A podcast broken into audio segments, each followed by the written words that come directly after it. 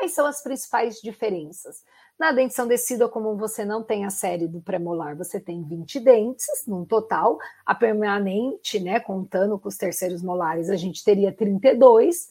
Na dentição decídua, você tem três grupos dentários, incisivos, caninos e molares. Na permanente, você tem incisivos, caninos, pré-molares e molares, então são quatro.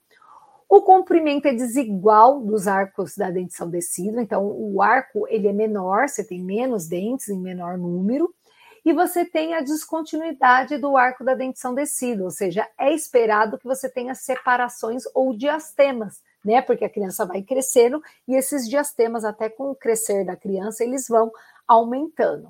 O tamanho da série molar também é diferente na dentição decídua, né? Os segundos molares ele, eles são maiores que os primeiros molares, né? Na dentição permanente, geralmente você tem o primeiro molar grande, o segundo um pouco menor e o terceiro um pouco menor. Na dentição descida é o contrário, né?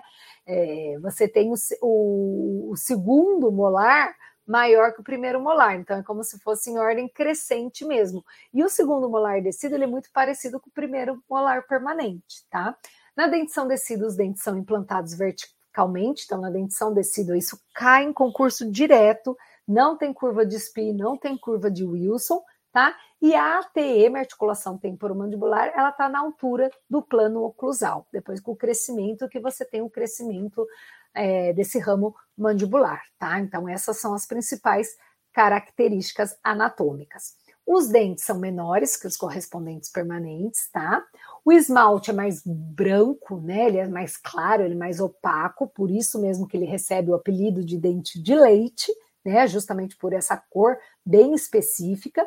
O esmalte é mais permeável, então ele é menor em, em, área, então ele também é mais permeável, então ele desgasta com mais facilidade.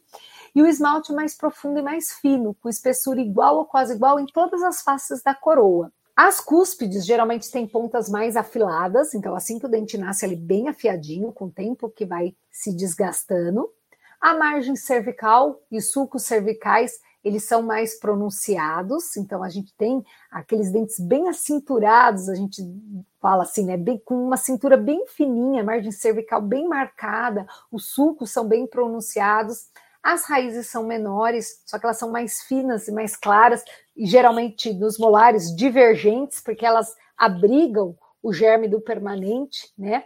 As raízes anteriores são maiores em proporção à coroa, então as raízes são gigantes. As pessoas acham que dente descido não tem raiz, mas a dos anteriores, por sinal, elas são até maiores. É que o dente cai sem raiz, justamente pela risólise, né? O permanente, ele, conforme ele vai formando, ele vai causando a risólise do dente descido, ele fica sem raiz, fica mole e cai, justamente por isso, né?